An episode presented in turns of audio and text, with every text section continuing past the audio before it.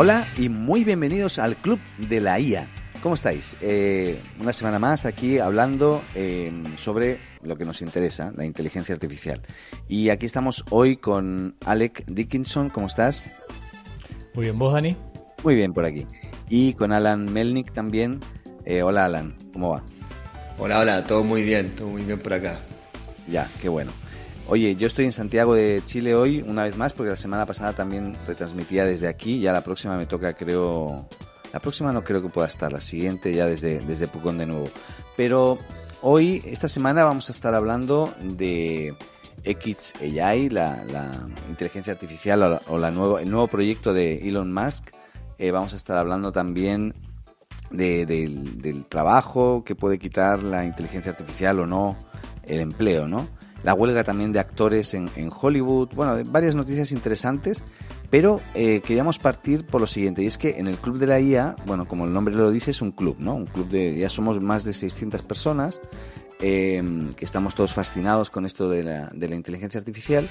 ¿Y eh, qué pasaba? Nosotros, nosotros tenemos un, un WhatsApp, un grupo que empezamos a extender con diversos grupos asociados, pero nos dimos cuenta que era complejo mantener la comunidad eh, más todas las interacciones que hay y, mantener un orden, ¿vale? Ahí me consta que Alec lo sufrió en, sus carnes, ¿correcto? Fue intenso, fue intenso. Fue intenso, sí.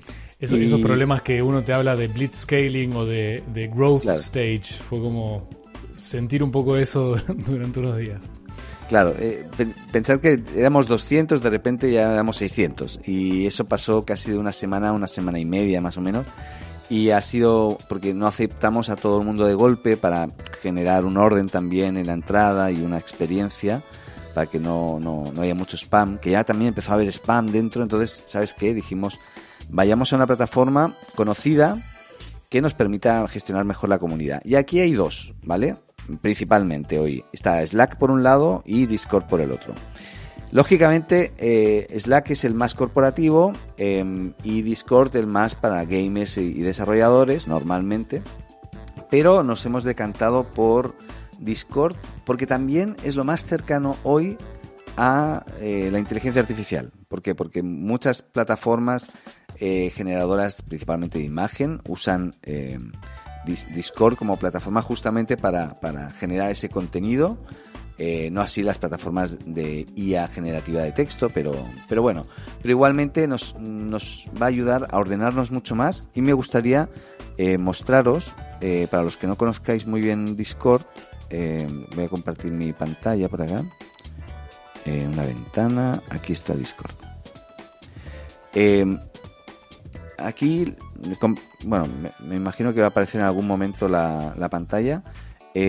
Aquí vamos a tener eh, principalmente unos canales que están agrupados por información, por general, canales temáticos, eh, Latam IA y por algunos países, porque también algunos querían como tener eh, conexión con, la gente de su país de repente. Em, y los canales de, voz, que también es interesante. Y lógicamente todos van a tener acceso a toda la, información y vamos a poder em, generar contenido eh, categorizado de forma más, eh, más eficiente, más, más ordenada. Aquí vamos a tener en general el club, que básicamente es donde, donde vamos a poder escribir lo que queramos sobre las noticias y las cosas que, nos interesen en ese momento. Eh, tenemos una de bienvenida, anuncios que vayamos a hacer desde, desde, el, desde el club. Em, un, espacio solamente para noticias concretas que queramos compartir y a lo mejor no solamente discutir, sino compartirlas sobre recursos, eh, lugares donde podemos acceder a información, frameworks, etcétera. Off topic para divertirnos un rato, que creo que también es, interesante. Y luego canales temáticos eh, como el de eh, CodeGPT directamente, prompts, texto, vídeo. Hay otros eh, que no, me aparecen aquí ahora, no sé por qué no me aparecen, pero ya lo veré. el de la TAM IA, y también el de los países, como decía. Estos están vacíos hoy. Hoy casi toda la interacción está en WhatsApp, ¿bien? Pero como digo, eh, Discord nos va a permitir anidar conversaciones de manera que, no, no, no, va, no se nos va a perder la conversación, sino que las vamos a poder tener mucho más ordenadas. subir todo tipo de enlace también. No nos va a ocupar espacio en el teléfono, que eso creo que es muy relevante hoy en día. WhatsApp creo que es la aplicación, al menos en mi caso, que me llena más el teléfono. No sé si a vosotros os pasa. Pero bueno, eh, eh, esto la idea es que va a ser inminente. En, breve vamos a estar compartiendo e invitando a la gente que se instale Discord. Discord eh, se puede usar como aplicación nativa tanto en el teléfono, Android, iOS, pero en el, en el iPad también o los tablets también, como aplicaciones nativas para Windows y para macOS. Creo que también tiene Linux, si no me equivoco. Em, entonces, bueno, y también web, o sea, también se puede hacer desde la web. Es una plataforma transversal, muy fácil de usar. Eh, lógicamente es una plataforma más. Para el que no la esté usando, bueno, es una plataforma más que se tendrá que instalar, crear una, pequeña cuenta y empezar a usar. Es un poco diferente el que no la haya usado antes a lo que ha visto antes, pero es muy parecido a Slack. No es igual, ¿eh? porque tiene sus pequeñas diferencias que hacen que de repente te puedas romper la cabeza para hacer algo muy simple. Pero, pero nada, yo creo que es interesante. Eh, vamos a probar también. Pero WhatsApp nos calaba, No, ya no, no, no daba más. No sé si queréis aportar ahí algo, Alec, Alan. Eh, no, o sea, la verdad es que es, tal cual como dijo Dani. Eh, intentamos escalarlo por WhatsApp. La verdad es que es un canal que mucha gente usa y, y obviamente la gente es un poco reticente a agregar más aplicaciones, pero queremos generar una buena experiencia y al final el WhatsApp en general la gente lo usa más para temas personales, algunos para el trabajo también, pero al nivel de, intensidad que estábamos yendo quizás se estaba volviendo por ahí demasiado para, para esa aplicación. Y creo que a través de Discord vamos a poder tener todo lo que dijo Dani. Entonces, mejores espacios, más historia de conversación, eh, mejor posibilidad de automatizar ciertas cosas que tal vez en WhatsApp no estábamos pudiendo hacer. Eh, entonces la invitación es, eh, vamos a mantener el canal de WhatsApp ahí como, como, canal si quieren usarlo, pero la idea va a ser ir escalándolo vía Discord, que donde vemos un montón más de flexibilidad para poder hacerlo. Así que súper abierta la invitación. Y si en algún momento necesitan ayuda para descargar la aplicación o aprender a utilizarla, quizás algunas personas no estén acostumbrados a usarla y tiene un montón de funcionalidades interesantes que tal vez podríamos hacer algún, algún video o algo un video podemos hacer, sí. sí. yo creo que puede llegar a sumar eso y, y, contarles cuáles son esos beneficios que tiene usar esa aplicación, porque como le dijo Dani, todo lo interesante de AI hoy está pasando por ese canal, ¿no? Entonces hay mucha actividad, muchísima actividad. Y, creemos que si, si los ayudamos a entender cómo usar ese espacio, creo que puede llegar a ser bastante, bastante útil e interesante para toda la comunidad. Así que eso por mi lado. No sé si Alan quieres agregar algo.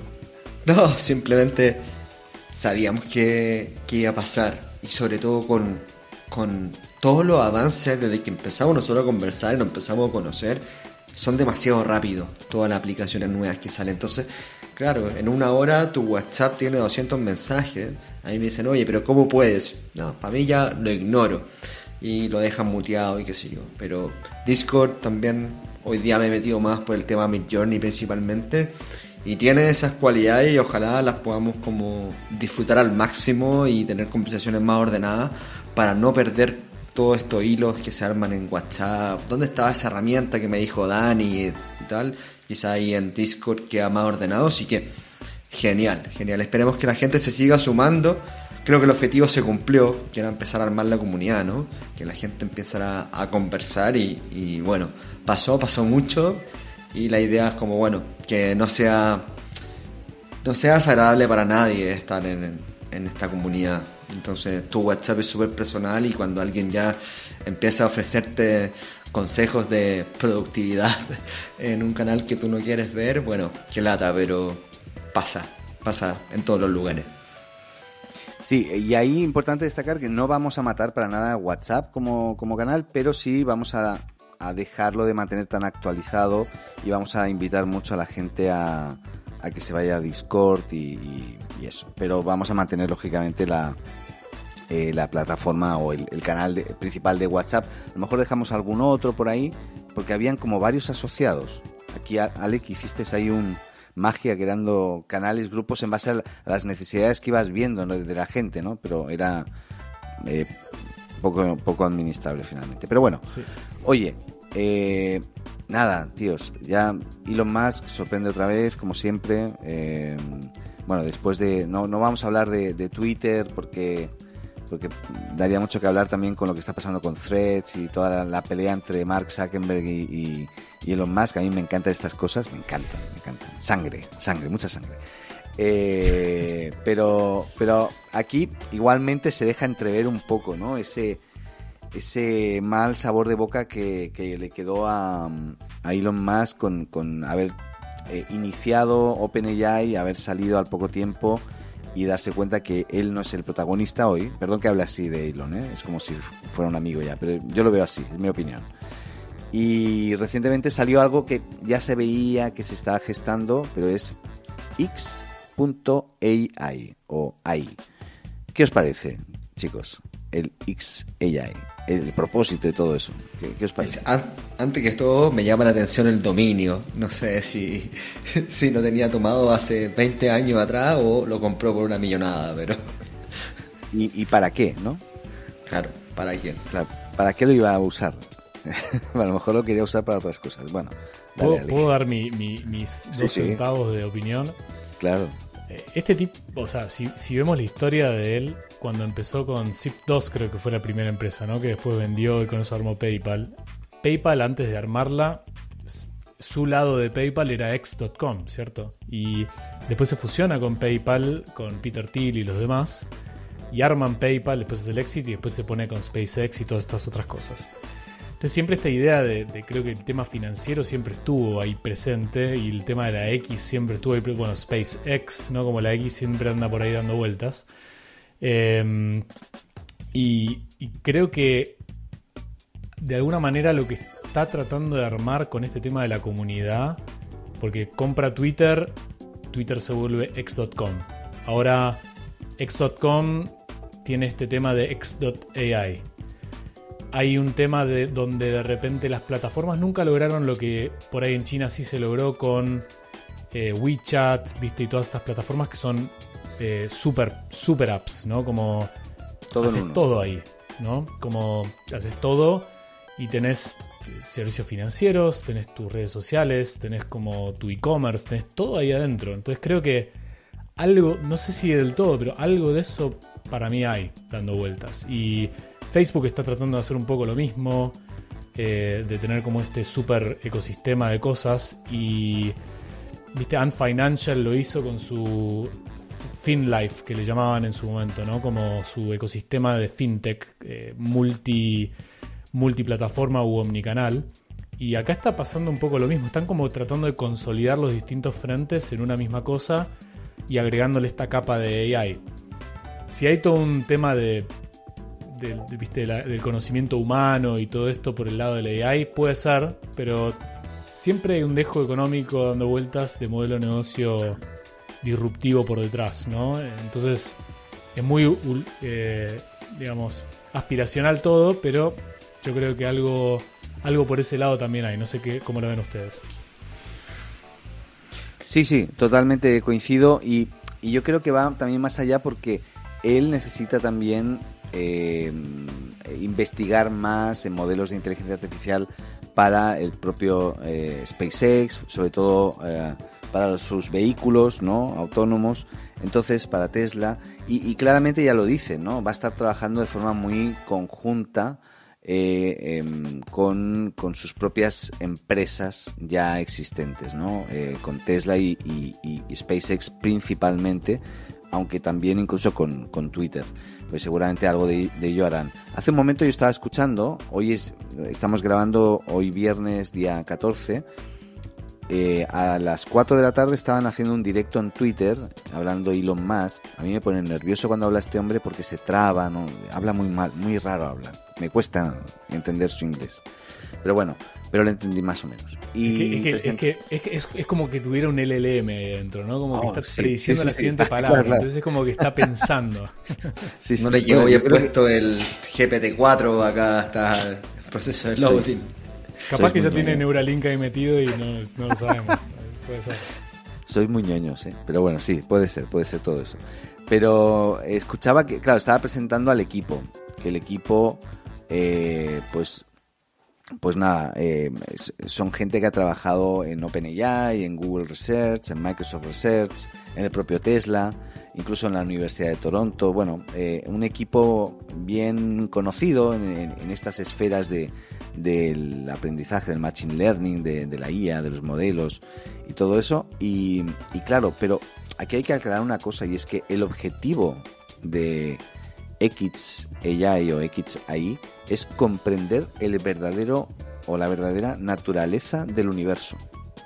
O sea, no es crear, eh, según ellos, una competencia de GPT-4, un modelo súper inteligente, eh, inteligente que permite interactuar con texto, sino poder interactuar y poder eh, cargar la información masiva del universo para poder entender la naturaleza y el origen, ¿no?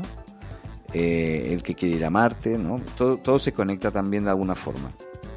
Entonces, nada, em, interesante lo que se viene, tengo ganas de verlo. Lógicamente esto acaba de empezar, así que yo creo que todavía les queda, les queda mucho.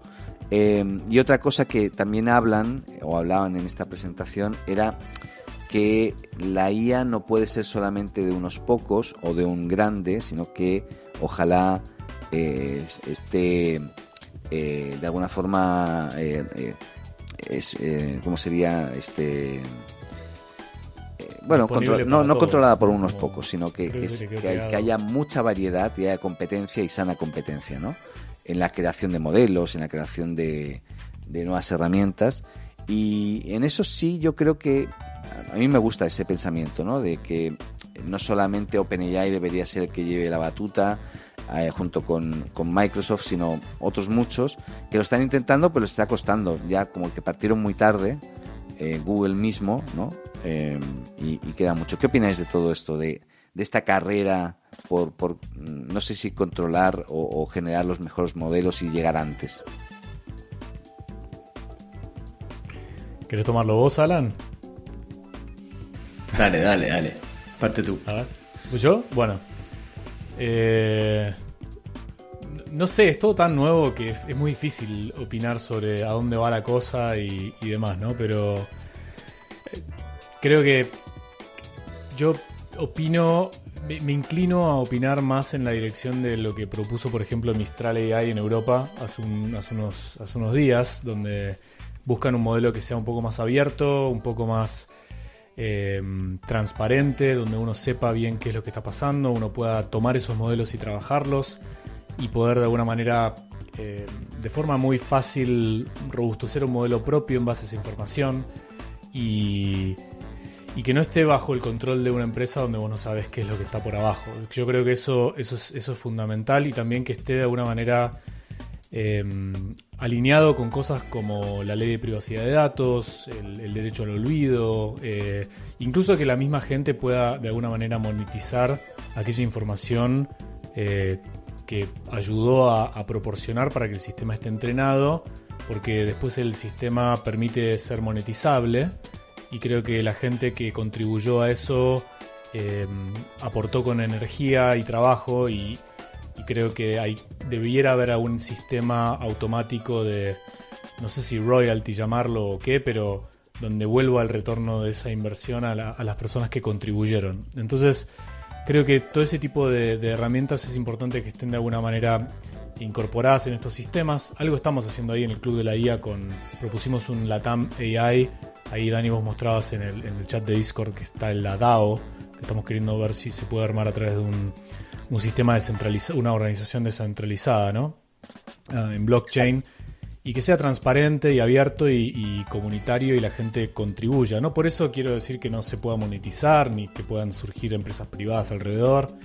Lo que digo es que la base tendría que ser abierta y, se pueda construir sobre eso de forma transparente. Y creo que, al menos opino yo que debiera haber una, una muy buena base para eso y ojalá lo que armen con XAI sea en ese aspecto, porque si quieren investigar el universo y encontrarle el, el origen del universo, me imagino que van a querer trabajar con científicos, investigadores y, toda esa gente vive de su trabajo, sus papers y, calculo que debiera volver algún retorno en base a esas investigaciones que se hagan, ¿no?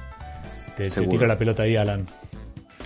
No, volviendo a, también un poco a la pregunta de, esta guerra de, de distintas empresas, es algo que igual hemos visto, ¿no? Que hemos visto cuando Mark Zuckerberg inventa Instagram, ¿cierto? Para quitarle usuario a otra aplicación y, y básicamente está... Acá se juntan dos cosas muy interesantes. Se junta el tema de querer tener más usuarios y también es que lo que se haga, lo que haga Microsoft, lo que haga Google con su inteligencia artificial, va a apalancar a todos sus productos, porque es una, una herramienta transversal a todo. O sea, ya con Google Bart vaya a poder estar en tu Gmail, va a poder ser tu asistente, ¿cierto? Agendarte en el calendario. Hace años mostraban un tema que voy a tener un asistente que le decía, resérvame una hora al peluquero y, y la inteligencia llamaba. Entonces, con esto imaginemos. Entonces, por eso yo creo que la guerra es tan tan, tan rápida de quiero agarrar más usuarios rápidamente. Por eso ahí Google en un comienzo habíamos visto que se había llegado medio atrás, pero eventualmente va a tener una solución más integrada con todos sus productos. Y va un poco por ahí. Es como que entre quien más rápido lo democratice, va a poder ganar mucho porque todos sus otros productos van a estar muy apalancados. De ahí yo creo también el desafío de, de Microsoft, sobre todo por el dominio del, de Google en, todos los productos. Claro. Yo, yo ahí igual estoy súper de acuerdo con los dos y con Alec eh, revalido mucho porque me gusta mucho esta, esta historia ¿no? de, de OpenAI que partió como algo open, como dice el nombre, ¿no? Eh, la inteligencia artificial abierta, ¿no? Eh, y resulta que, bueno, recientemente con GPT-4 ya se cerró, se cerró el grifo, y en el sentido del, de la transparencia del código, de las fuentes, de un montón de cosas que finalmente creo que es relevante. Y, es posible que si sale un, no digo un competidor, pero un modelo más, eh, con, totalmente abierto realmente, que, puedas tú cargar y puedas eh, compartir eh, información y, ganar dinero con ello, incluso eh, tener regalías, que sería el término que se usa aquí en Latinoamérica. Eh, creo que sí, sería bacán. No sé si... Yo creo que Elon Musk no va por ahí. Puede ser que lo que haga lo, haga open source, puede ser, o parte, pero lo suyo es muy específico según lo que él mismo dice. Entonces, oye, y su equipo, ¿no? Entonces, yo creo que todavía eh, falta alguien o un grupo de, locos. Nosotros podríamos hacerlo, ¿no? Bueno, yo, sé que ya hay gente que lo está haciendo. Yo creo que sí, ¿eh? Sí, ¿no? Pero es que es mucho, es mucho trabajo.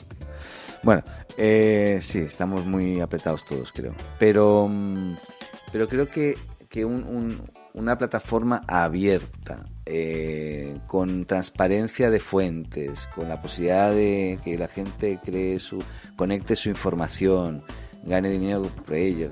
Me hace todo el sentido. Así que, no sé, a lo mejor aquí deberíamos, el ATAM AI, a lo mejor vete tú a saber si esto luego explota y, y, nos comemos todos los demás, ¿no? Ya veremos ahí. Pero bueno. ¿Sabes, ¿Sabes a quién me gustaría invitar a este, a este programa? Que no sé si vamos a poder, pero podemos intentar. ¿Lo ubican a, un, a, una persona que se llama Santiago Siri? ¿Les suena? Santiago Siri. Hostia, mira, eh, no, pero yo le cambiaría el apellido en este momento ya. Santiago Iris, te diría. Que Siri al revés. Santiago armó, armó un par de cosas y, estuvo involucrado en este tema del UI de armar como el, viste, el, ingreso básico universal. Sí. Em, y, bueno, tiene mucho conocimiento con este tema de, blockchain y demás, y creo que tal vez podría ser interesante hacer un collab ahí o invitarlo a, él? es argentino. Armó, armó un par de comunidades en torno a estos temas colaborativos para, para gobierno, para poder postular y votar. Em, y bueno, ahora creo que vive, creo que vive en España ahora, de hecho. No sé si estuvo en Estados Unidos, después se fue a España. Le escribí ahí por el Twitter para ver si, si podemos hablar de esto, pero yo creo que podría ser interesante algo así, porque podemos traer a alguien que ya tenga eso y nosotros podemos complementarlo con el tema de AI. Podría haberlo algo, algo piola. Pero bueno, nada, dejémoslo para, para, para después. Sí, no, pero, pero invítalo y, lo sumamos, tío. Sí, sí, yo creo que hemos estado muy encerrados entre nosotros, ¿no? Hemos, hablamos mucho nosotros, pero sí podríamos invitar a alguien y hacer algún, algún especial, algún temático eh, sumado a, comentar algunas noticias interesantes, puede ser interesante el formato. Em, bueno, no sé, hay otra noticia así muy relevante eh, porque está saliendo en todas partes eh, por cómo se está, cómo se dio a conocer, ¿no? La rueda de prensa es bien como alterada de, esta invitación a todos los actores en Estados Unidos eh, también a artistas de, todos los medios, de radio, televisión, para sumarse a la huelga en contra un poco de, los grandes actores del streaming en general, porque el tema justamente de regalías, ¿no? el tema del cascadeo del dinero que finalmente le llega al actor o al, al que pone la voz o al que bla bla bla, se está... las, las empresas grandes lo que están buscando es automatizar al máximo eso para ya no tener que tener ni, actores, ¿no? Un poco. Y está, se está viendo en películas como la de Harrison Ford, no porque no haya actuado él, sino porque eh, seguramente ha habido un actor muy joven haciendo piruetas y, la cara se la pusieron, ¿no? Eh, claramente. Entonces, eh, esto ya existe, ya está pasando y está explotándonos en la cara en este momento, porque si, si esta huelga realmente se inicia, ¿qué va a pasar? Que series de televisión, películas que están preparadas para que salgan en tal fecha, todo esto se va a retrasar y depende cómo se pongan, pues a lo mejor los grandes van a tener que, como diríamos en catalán, recular. No sé cómo se dice en, en español. Recular es como volver hacia atrás, ¿no? Y como desdecirse. ¿Qué opinan de esto de, de las de Hollywood? eh, si los hay. O sea, y, es transversal la industria y sé que después vienen más noticias que queremos dar, pero llegó. Como que lo que no pensábamos, los que veíamos en algo de ficción, realmente llegó. Y va a pegar transversalmente a todo tipo de, industria. Pero lo, lamentable acá, y va también como en relación al mundo del arte, ¿no? Como ya vamos a tener que volver a definir qué es arte o no es arte, o es una muy buena película eh, porque sí, porque el actor hizo una escena de peligro igual, o simplemente, bueno, le pusiste un fondo de inteligencia artificial y lo hizo. Eh, yo creo que esta huelga, esperemos no, no, no nos afecte a la industria, pero siempre esta industria en la pandemia igual supo, supo hacerla, a pesar de todo. Es una industria que en verdad como que no para mucho, eh, sea, sea cual sea el, motivo. Pero nuevas categorías de películas, se viene todo un mundo. Tengo, saben que no, preparé mucho esto que voy a decir ahora, pero estaba en, el otro día volviendo de Brasil, de viaje, y estaba en el avión viendo una película, no sé si la llegaron a ver, se llama Babylon, se la recomiendo, versión muy entretenida. Y es una película donde actúan Brad Pitt, em, esta chica Margot Robbie, no sé si la ubican, y hay un par de actores más. Pero eh, no, les quiero contar la, película para no arruinárselas, pero en definitiva hay, un par de escenas donde se ve un cambio tecnológico ¿sí? en, la industria del cine en particular, por eso lo, comento acá. Y el cambio tecnológico es el cambio entre las películas mudas y las películas con voz, con, audio, con sonido, con música. Eh, bueno, música lo usaban igual, ¿no? Pero, pero el tema de la voz. Y no les voy a contar mucho más para no, para no contarles la película, pero es súper interesante todo lo que se vive desde el punto de vista de los actores, que eran los que lideraban la era del cine en esa época y cómo eso fue transformándose en otro, en otro proceso, ¿no? No es que la industria cae, pero cambia. Y, y, la industria se mantiene, el rubro del cine se mantiene, el rubro de entretenimiento se mantiene. Lo que cambia es el skill set, las habilidades que tienen que tener estos actores para poder participar de, esa misma industria. Entonces, por analogía, solamente y sin hablar de inteligencia artificial, no es la primera vez, ni creo que va a ser la última donde ocurran estos cambios tecnológicos, pero de alguna manera la, tecnología que, la, moraleja de la historia es, están quienes se saben adaptar a esas nuevas herramientas y cambios tecnológicos y quienes no, y lo que implica para los distintos tipos de personas frente a ese cambio. Entonces, creo que estamos viendo algo muy parecido, si bien en, otra, en otro contexto es, similar.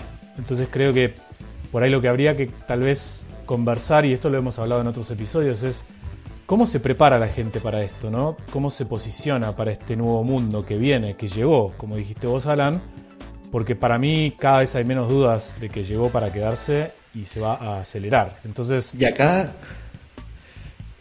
acá hay algo, sorry que te interrumpa, pero hay algo muy interesante. Esta, esta huelga no partió como por los actores netamente, partió por apoyar a los guionistas. Que habían 11.000 miembros de temas guionistas y claro, fue los primeros afectados, como, oye, yo puedo mejorar el guion de algo, puedo escribir un libro, puedo escribir una película. Entonces, claro, acá los guionistas, me imagino que tomaron, eh, querían hacer la huelga y no lo estaban pescando mucho y los actores se unieron, se unieron como a este gremio. Y eso es lo interesante, que quizá hoy día tu trabajo no sea como la nueva la otra noticia que estamos viendo ahí, la vamos a comentar inmediatamente, pero te unes al de al lado como, oh sí, eh, tiene que volver a existir eh, este, este trabajo. Pero me imagino que hay un par de guionistas sacando provecho también. Entonces, como tú decías en una reunión, Alex, hay gente que la ve y gente que no la ve. La invitación es ojalá que la gente la vea, se sume y claro, nadie quiere reemplazar a un guionista, pero si el guionista puede ser mejor mediante una inteligencia artificial, quizá es, bien interesante. Claro, yo, sigo defendiendo la, que, estas herramientas al final nos ayuden a potenciarnos, nos deberían ayudar y no a sustituirnos, ojalá. Eh, pero eso depende de los, de los propietarios de las empresas que deciden lo que deciden, como este señor que estamos viendo la noticia, los que nos ven por YouTube, que la noticia es el CEO de una startup ha despedido al 90% de su equipo de atención al cliente y la explicación es la inteligencia artificial lo sustituye, o sea, funciona, ¿vale? Y este se llama eh, Ducan, que es un ejemplo de cómo la IA está cambiando este panorama eh, y, la empresa se llama Summit Sa, debe ser India, entiendo, y decidió despedir a estos eh, a este 90% de, la, del equipo. Hay que decir también que hace poco... La, empresa, perdón, la empresa es Ducan y para contextualizar ah, es como un... Me el CEO de la empresa, claro, la, la, la coma, pero eh, claro, es una empresa como para armar tu, tu e-commerce, como bien como un Shopify, por decirlo de alguna forma, todo bien fácil. Em, de, eso consistía, pero tenían un gran problema que era, ahí te em, sigue tú contando, como el tema del chat del, soporte. Sí, no, pero mira, eh, yo lo, ya lo he comentado, pero en, eh, yo tengo un negocio familiar que es una escuelita y tenemos un chat por WhatsApp y mi señora la que recibía todos los días los mensajes y tal. Y, ya no hace eso hoy, porque hoy lo hace un modelo que hemos, bueno, una, empresa en la que estoy, hemos creado este modelito que contesta automáticamente eso. Y, y al final ella, ¿qué pasa? Tiene más tiempo para hacer otras cosas más productivas que contestar el chat, que finalmente igual funciona muy bien para, tiene un funnel, el chat o el, el, agente que nosotros llamamos, para que finalmente eh, agende una reunión, ¿no? Y funciona increíble. Entonces, si funciona increíble, da buena información, eh, yo no yo no la voy a despedir a mi señora, ¿no? Y ella tampoco se va a autodespedir, porque en realidad ella es fundadora de la empresa, sino que al revés, ella va a tener más tiempo para hacer otras cosas más productivas que no, que no esa, eh, en concreto. Entonces, claro, si tú tenías gente solo para eso, tienes que evaluar qué quieres hacer. Puedes crecer más de otra manera, ¿no? Puedes eh, atender más personas todavía al mismo tiempo. O, puedes reutilizar estas personas para otros temas, pero bueno, hace poco pasó una empresa y, terminó que, que, era una fundación que hizo lo mismo, pero le salió el tiro por la culata porque no lo hicieron bien. Entonces tuvieron que recontratar a la gente, ¿vale? Y yo creo que hay una cosa y es que la gente sobre todo es un llamado a los empresarios a que no se, no, no se anticipen, no se apuren a, decidir, a tomar decisiones que a lo mejor son anticipadas, porque de repente a lo mejor no les funciona, no es lo que... A mí me ha venido gente diciendo, oye, quiero sustituir a todo un equipo de atención al cliente y dices, bueno, ok, pero tienes que hacer un sistema que entienda eh, la, eh, perdón, telefónico, ya no por chat, telefónico. Entonces, eh, ok, tienes que hacer un sistema que entienda la voz, que luego hable con una voz que, sea amigable, el sistema inteligente, o sea, hay que hacer un montón de cosas que, que bueno, que, de repente no, se, nota robotizado y, no funciona bien y luego termina siendo peor, ¿no? Claro, claro. Ahí Alex también tiene una apreciación muy buena en algunas reuniones que estamos teniendo. Dice, claro, cuánto te cuesta hacer la tecnología, más cuánto te cuesta después mantenerla. Pero antes de caer en eso, a mí las métricas realmente me sorprenden. O sea, dice que el tiempo de primera respuesta del chat de soporte bajó de 1 minuto 44 segundos a instantáneo. Y, y, ok, eso es obvio, pero después el tiempo para resolver el caso pasó de 2 horas 13 minutos a 3 con 12 minutos.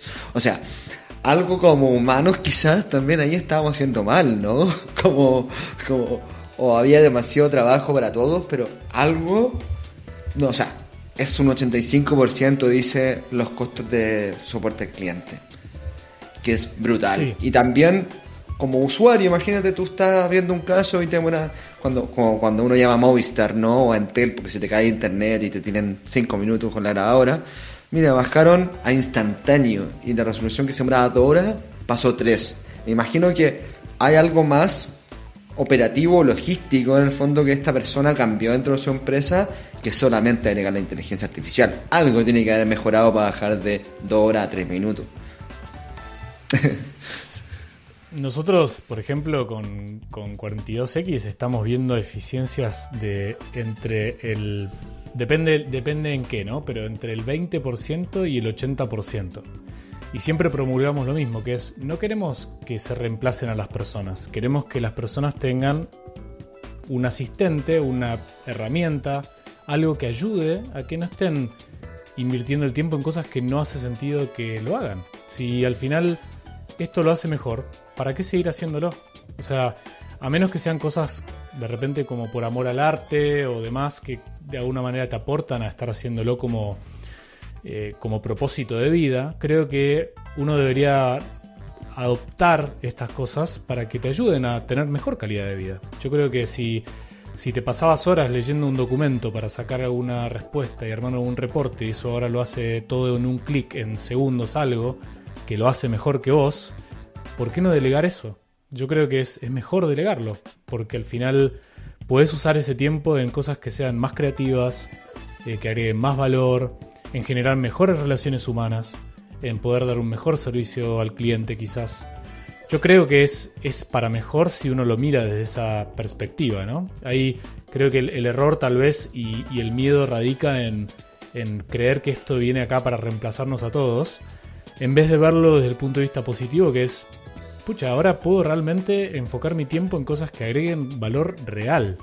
En vez de estar haciendo cosas que en realidad nunca lo agregaban y ahora que esto está, tal vez puedo dedicarle ese mismo tiempo a hacer algo que sea mucho más enriquecedor para em, generar un valor diferente al que tal vez podría haber agregado si hubiera seguido haciendo lo mismo como lo venía haciendo. ¿no? Creo que es una invitación tal vez a explorar esa oportunidad, porque creo que lo es. Y, para aquellos que estén tal vez entrando en este mundo eh, y van a ver que esto impacta en varios frentes, incluso en cosas que yo. O sea, a mí me gusta programar, por ejemplo, me encanta. Y, lo hago hace años. El nivel de productividad que gané por usar estas herramientas para poder programar, y acá hablo de CodeGPT puntualmente, acá Dani es parte de ese equipo, es alucinante. Es alucinante. O sea, y, y cómo te despierta la creatividad para inventar cosas, para para explorar cosas nuevas que antes tal vez no podías hacer es espectacular. Y, la verdad es que abre un, sinfín de oportunidades para explorar cosas que tal vez el tiempo no te daba antes para poder hacerlo. Y creo que es. Yo los invitaría y las invitaría a que exploren eso porque realmente es, alucinante. Y, recién está empezando esto. Entonces, más que tratar de frenar algo que para mí no sé si va a ser posible frenar del todo, eh, creo que no va a ser del todo posible hacerlo invitaría que se abran a explorarlo, a aprender del tema, a, investigar más y a ver cómo pueden apoyarse en estas herramientas para que puedan, eh, viste, eh, hacer más de lo que antes podían hacer y, quizás explorar cosas que antes querían hacer y no tenían el tiempo para poder hacerlo y ahora con esto lo van a poder hacer. Sí, y no solamente que las personas detecten eso, cómo pueden aprovecharla, sino que los dueños de empresa, los jefes, los líderes, sean los que también piensen en, oye, ¿por qué? Claro, uno piensa en la empresa, y esto también lo hemos hablado y sobre que nos repitamos, pues que cada, cada vez que pasa una semana más, eh, más noticias surgen relacionadas y, y claro, eh, dices, ¿por qué se despide a gente? Pues se despide a gente porque hay alguien que decidió tomar esa decisión. Esa persona a lo mejor podía haber tomado otra decisión, ¿no? Entonces tú puedes decidir ser más rentable, despidiendo gente, también vas a ser más efectivo en algunos casos, como hemos visto los números que decía Alan, pero, pero, pero claro, tú con más gente, con la misma gente que tenías, puedes ser mucho más productivo, puedes escalar mucho más todavía. Entonces, a lo, mejor unos se quieren conformar con lo que tienen, otros mm, le ven el, decir, oye, pero yo puedo ser más. Ahora, en el caso de la noticia, hay que diferenciar igual la noticia de, de la huelga de actores, eh, es que ahí los están sacando a saco, ¿no? O los quieren sacar a saco. Y además les están pagando ya una ridiculez a nivel de regalía. Y esto es otro, otro tema también, ¿no? Pero esto está pasando con todo la automatización en general, eso de, de, automatizar todo tipo de procesos. Yo, por ejemplo, ayer salí en auto de, de Airbnb donde estoy y me fui al lado y hay una, una bencinera y puse gasolina y no, no había nadie que me atendiera, era autoservicio, ¿vale? Estas hace mucho tiempo que están. En España hace muchísimo más tiempo que están que aquí en Chile, por ejemplo. Pero esto ya es un paso. luego fui a un no sé dónde y había una máquina de expendedora de comida. No había una persona que te atendiera. Y ahí no hay inteligencia artificial. Estos son automatismos eh, sumamente simples, ¿no? Entonces, esto ya... El, empresario está siempre pensando de esta manera. ¿Cómo automatizo? ¿Cómo dejo de tener que pagar un fee, casi, ¿no? Un fee mensual de gente, ¿no? Eh, que esto al final son problemas y bla, bla. bla. Pero eh, por otro lado, eh, pues, pues pueden, esas personas podrían hacer otras cosas también de repente. Y no tienes por qué hacer una limpieza completa de un, de un departamento porque, porque sí, no sé, hay que, hay que pensar un poquito más allá y ser responsables en ese sentido también, ¿no? Es una invitación a, los empresarios, sobre todo, a no pensar en, ya, oye, me puedo deshacer de todo este equipo y del dolor de cabeza me supone, no. Eh, ¿Cómo puedo ser, escalar más, ¿no? Pero bueno, hoy me cambió la pantalla a negro porque ya son las 6 de la tarde aquí. ¿Qué más? Eh, por aquí estábamos viendo esto de, esta empresa que bueno, que despidió al 90% de su equipo de, atención al cliente y la OCDE eh, también que es la Organización para la Cooperación y el Desarrollo Económico, eh, pues también dice que han identificado un 27% de la fuerza laboral que estaría en alto riesgo de ser automatizada. Fíjate, igual importante, no es la IA en sí, es automatización de puestos de trabajo y que muchos de estos empleos son considerados actualmente como altamente calificados para ser eh, bueno, para, que sean automatizados. Eh, y lógicamente, igualmente, la IA ahí ayudaría, lógicamente, y pensando en un, en un plazo así como de 10 años. Entonces hay tiempo para reinventarse, hay tiempo para pensar en, en cómo podemos ayudarnos más con esas tecnologías. Eh, sí, sí, sí, porque no,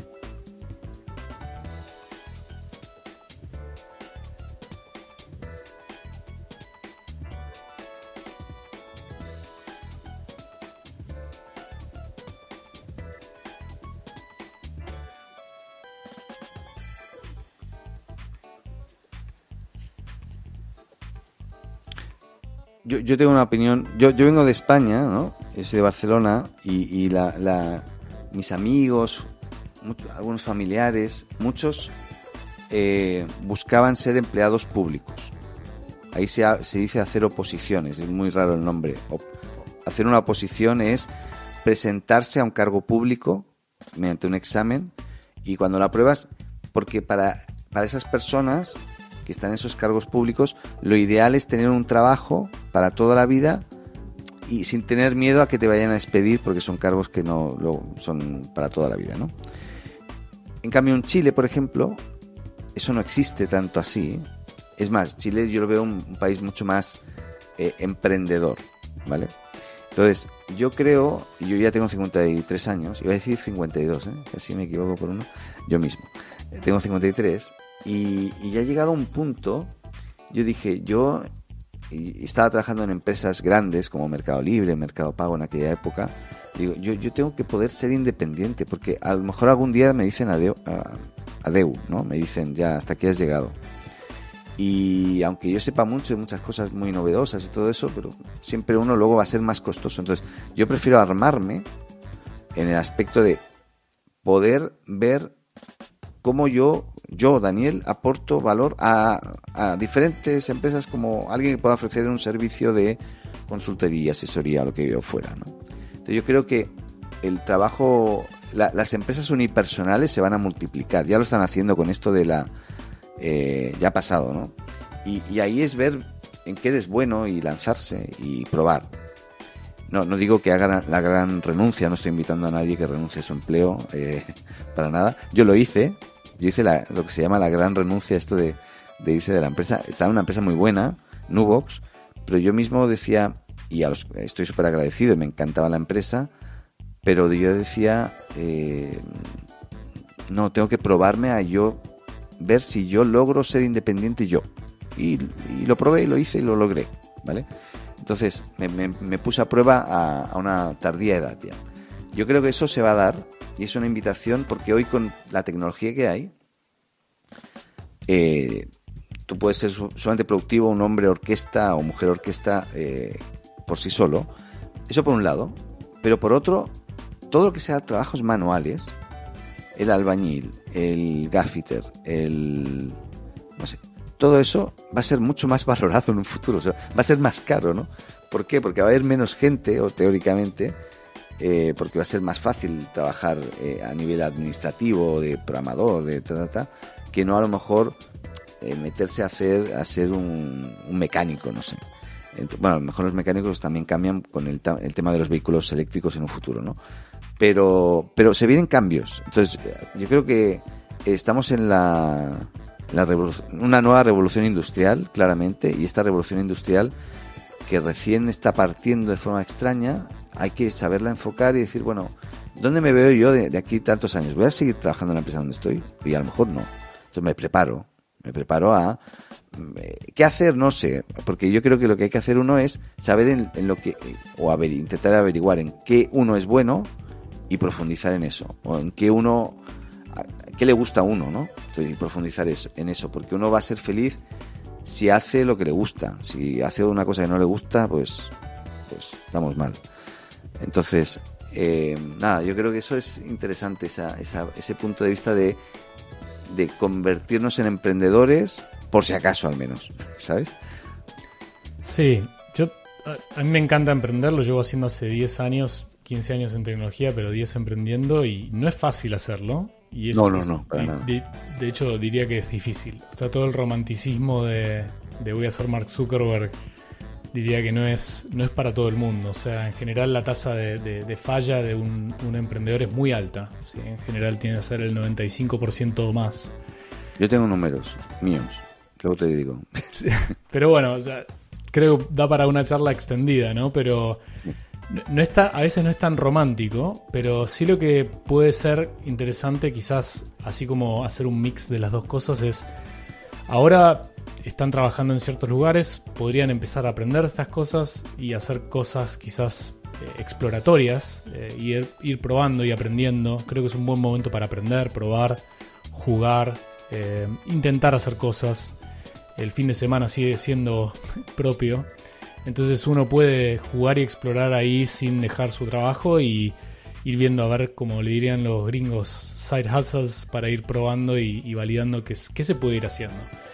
Y, bueno, acá, volviendo al tema del Club de la IA, hay una comunidad que cada vez es más grande, con gente súper con ganas de hacer y explorar cosas, así que si quieren sumarse al club van a encontrar gente ahí súper eh, interesante y, con energía y ganas de, probar cosas y de distintos tipos de, disciplinas, ¿no? Hay, hay, de todo, hay gente que sabe programar, hay gente que no, hay gente que viene más del área de negocios, hay gente que viene de distintas industrias.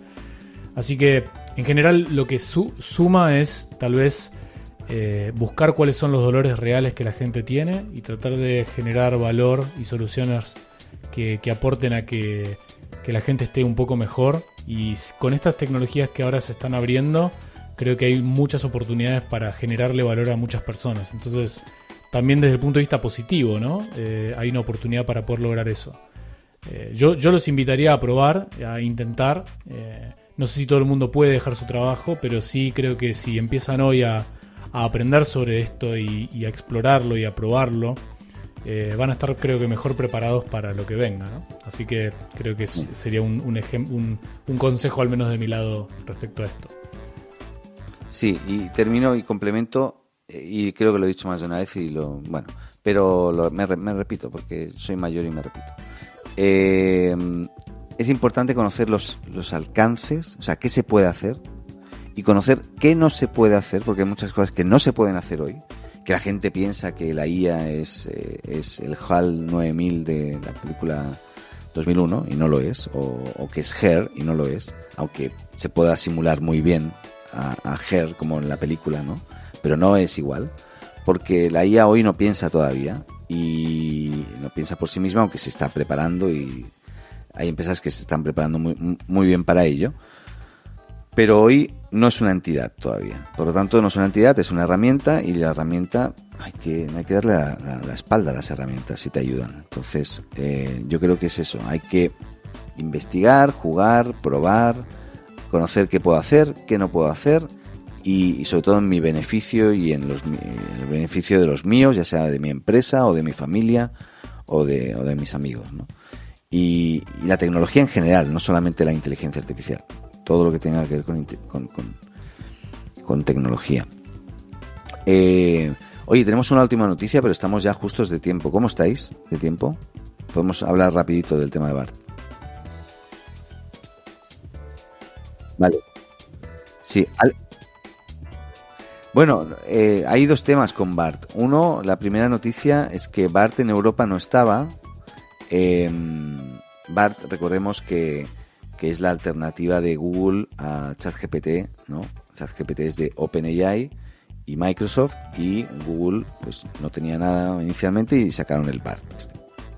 Pues bueno, ahora ya está eh, en 40 nuevos idiomas, incluido el español, que antes no estaba, al principio no estaba, y está disponible en 27 países de la Unión Europea y en Brasil también.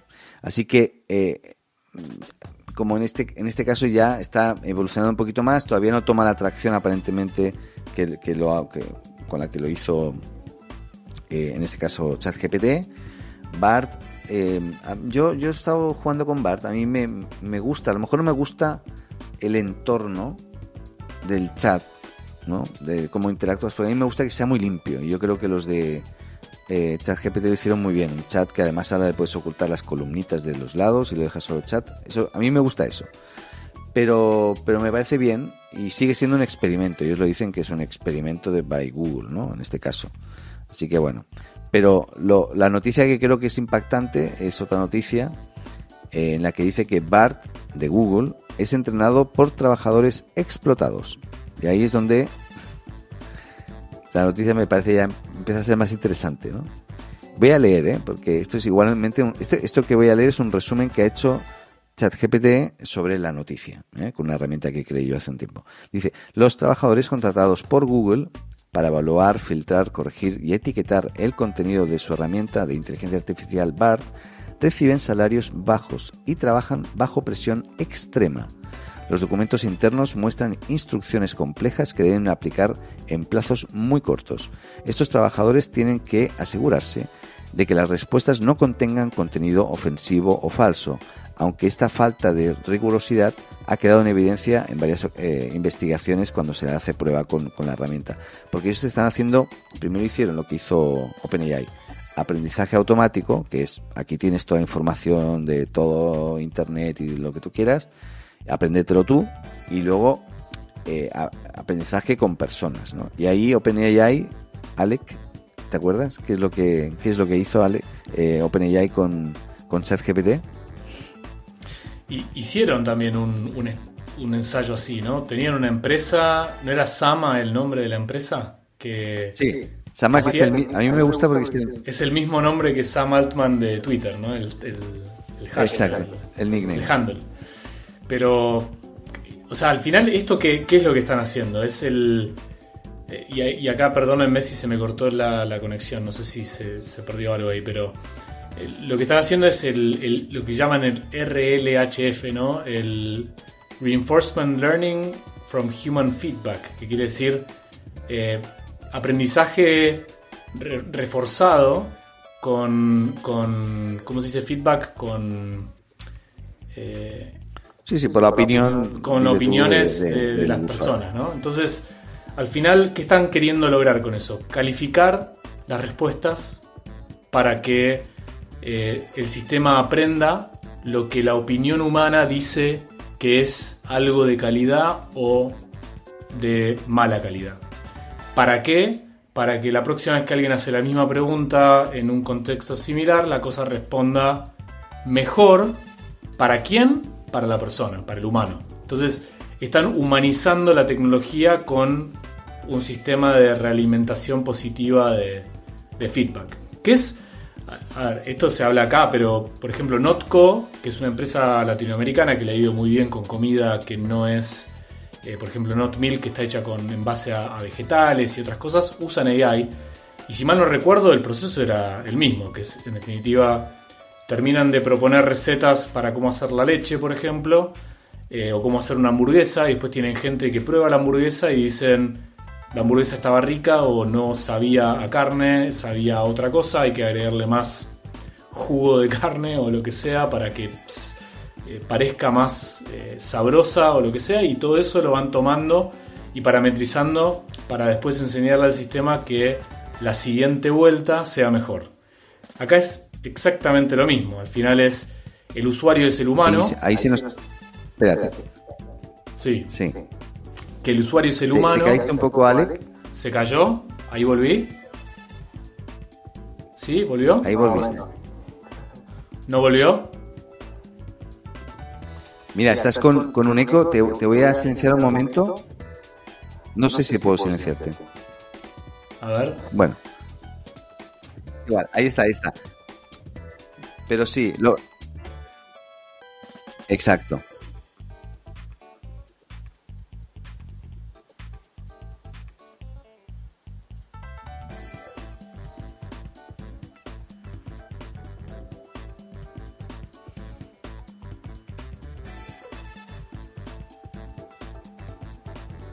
Si vete tú a saber eso, sí. Pero bueno.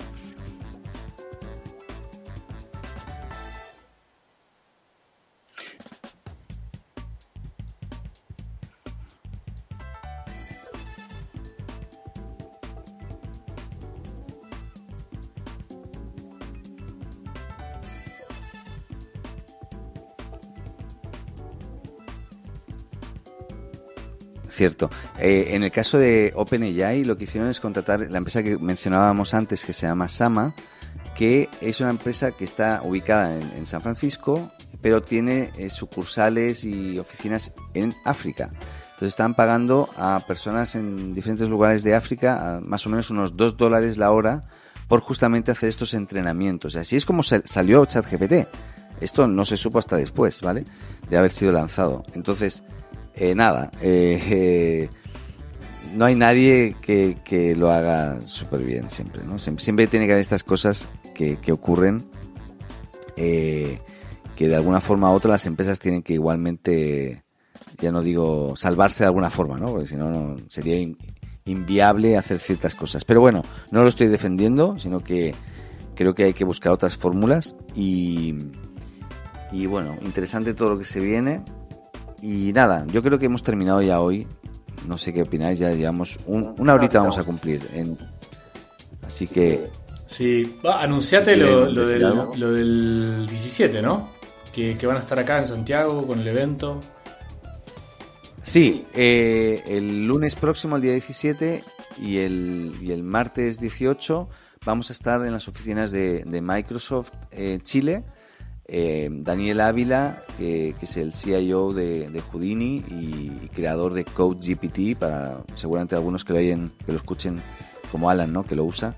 Eh, y va a estar haciendo una demo ahí de Langchain con, con Houdini, conectando agentes. el, el lunes se llenó, y el martes, creo que no sé si hay espacio todavía, la verdad me, he perdido un poco. Pero interesante estas charlas. A, mí me gusta como las da Dani porque es como un tipo así muy, muy calmado, te explica las cosas así muy, muy, muy fácil y, lo hace fácil y creo que va a ser interesante. Y bueno, y luego y creo que también se va a poder ver online, así que bueno, nadie se lo va a, perder y lo publicaremos aquí en el club de, la IA. Se llenó. Recordemos el club de la IA.com.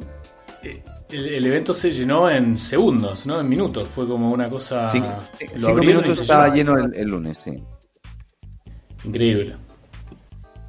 Así que ahí saben. O sea, en el club de la IA, creo. O sea, ¿se llenó a través del club de la IA o no? Fue como un 98% boom así de Microsoft.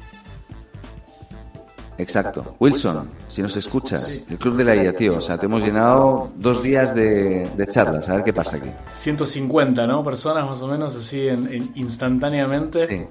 Así que si quieren enterarse rápido de esto, ir a estos eventos, pueden participar del club, donde le vamos a estar mandando las primicias, eh, tanto de Microsoft como de Google, quién sabe, quizás Facebook. ¿eh? Ahí estamos viendo de hacer algunas cosillas. Así que hay, hay muchas eh, muchos eventos por delante para quienes quieran enterarse antes y participar de forma temprana. Pueden eh, sumarse a estos grupos, bueno, ahora en Discord, eh, que va a estar buenísimo. Y, y bueno, nosotros nos vamos a ver en el evento, así que quien quiera ir, se acercan, hablamos, va a estar buenísimo. Así que... Ahí estaremos. Felices.